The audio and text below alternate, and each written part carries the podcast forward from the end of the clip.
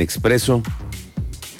Buenas tardes, señor Álvarez. ¿Cómo se encuentra usted? Aquí luchando con el calor y con el tráfico como todos los viernes, pero felices de que comienza el fin de semana por fin. A ver, señor Solís, tú que eres un usuario frecuente del centro histórico de la ciudad, ¿tú estarías de acuerdo en que hubiera parquímetros en el centro de la ciudad?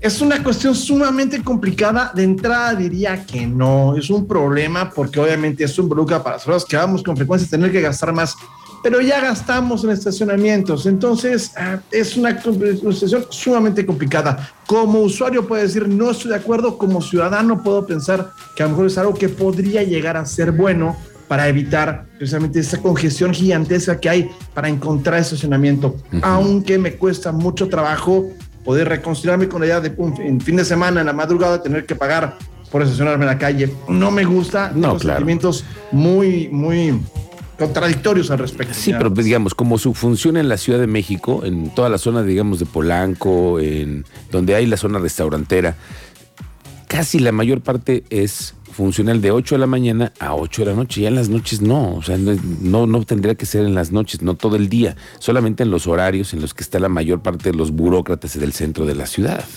claro, aunque también es una situación punitiva porque los burócratas y la gente que trabaja en las oficinas, generalmente los empleadores dicen, puedes venir a trabajar, pero yo no me hago responsable de dos estaciones. Ese es absolutamente tu problema y ese problema se lo ponen al usuario y a las demás personas que tenemos que utilizar el centro. O sea, creo que el, problema es mucho más grave porque en última instancia se castiga a las personas por tener que utilizar cosas que van a utilizar y ponen problemas muy graves a quienes vivimos aquí si perdemos una placa y peor a quienes vienen a visitarnos esa es una cosa que no logro reconciliarme. Y no me reconcilio con el hecho de que a veces las autoridades son, digamos, que toman su tiempo en casos de emergencia, toman su tiempo en cosas que, tienen que, se tienen que atender, pero en quitar placas lo hacen instantáneamente. Sí, sí, sí, tienen una habilidad, qué bárbaros. No, no, si tuviéramos cualquier servicio que tuviera la, efectividad de los que quitan las placas en el centro, viviríamos en Dinamarca, señora. Seguramente que sí. Bueno, ¿qué nos cuentas, príncipe de Internet? Resulta que el día de ayer Google dio a conocer un evento gigantesco en el cual hablaron acerca de lo que han logrado en México. Google en México y su director hicieron anuncios con respecto a las cosas que han logrado. Google en México ha crecido enormemente, de acuerdo a las cifras que se dieron el día de ayer. En 2018 había generado negocios por 47 millones de pesos. En 2021, Google generó negocios en México por 150 millones de pesos. Es decir, es una empresa que está creciendo muchísimo en nuestro país y a la cual van a poner mayor desarrollo con dos cosas, entre muchas cosas que dijeron. El primero es que van a empezar a invertir en pagos digitales, en poder hacer una cartera electrónica que existe en otros países, que utilicemos a través de Google y que podamos pagar directamente con nuestro celular. Es decir, ir, por ejemplo, a la tienda de la esquina, comprar unas papas, un refresco y a la hora de pagar no sacar las tarjetas, sino solamente mover nuestro teléfono por arriba de un sensor y poder hacer la transferencia más efectiva de efectivo. Con lo cual vamos a poder evitar tener que sacar la cartera, vamos a poder gastar más fácilmente, pero sobre todo las transferencias van a ser mucho más efectivas. Es la primera y la más importante de las noticias que se dieron ayer en este, en este eh, importante evento, la billetera de Google pero además se dio una cosa que a la gente que jugamos videojuegos nos llena de emoción y es que este año se estrena en México un sistema que se llama Stadia, del que hemos hablado antes en este espacio. Stadia es un sistema de internet, un sistema de juegos por internet en que vamos a poder jugar juegos de alto desempeño, juegos muy caros, muy especiales que requerían una consola muy poderosa o una computadora muy poderosa, pero a través de internet. O sea, la computadora poderosa no está en nuestras casas, no compramos una consola, sino que la computadora que hace el procesamiento del juego está allá, en línea. Y aquí solamente tenemos el control y empezamos a jugar viendo el video en tiempo real, como si lo viéramos por YouTube.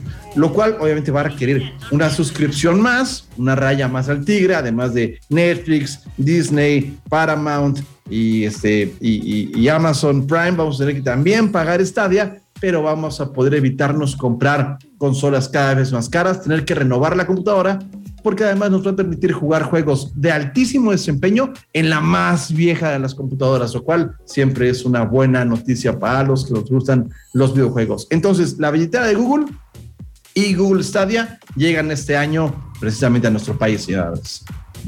Y también para ir aprendiendo un poco más de esta nueva tecnología que está eh, imponiéndonos o que nos está sugiriendo Google, pero bueno, ahora ya eh, con estos adelantos. El tema de la billetera es evitarnos ya los contactos físicos, ¿no?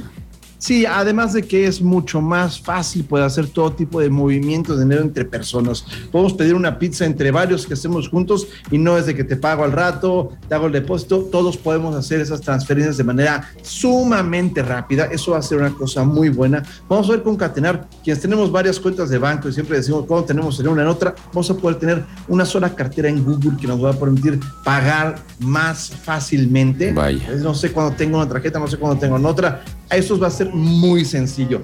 Y además, pues la facilidad de que quienes estamos hartos de tener que utilizar una bolsa con cartera, con celular, con USBs, con llaves, vamos a poder empezar a simplificar a tener solamente un dispositivo con el cual controlamos todo. Me refiero obviamente a nuestro teléfono celular. Nuestro famoso smartphone.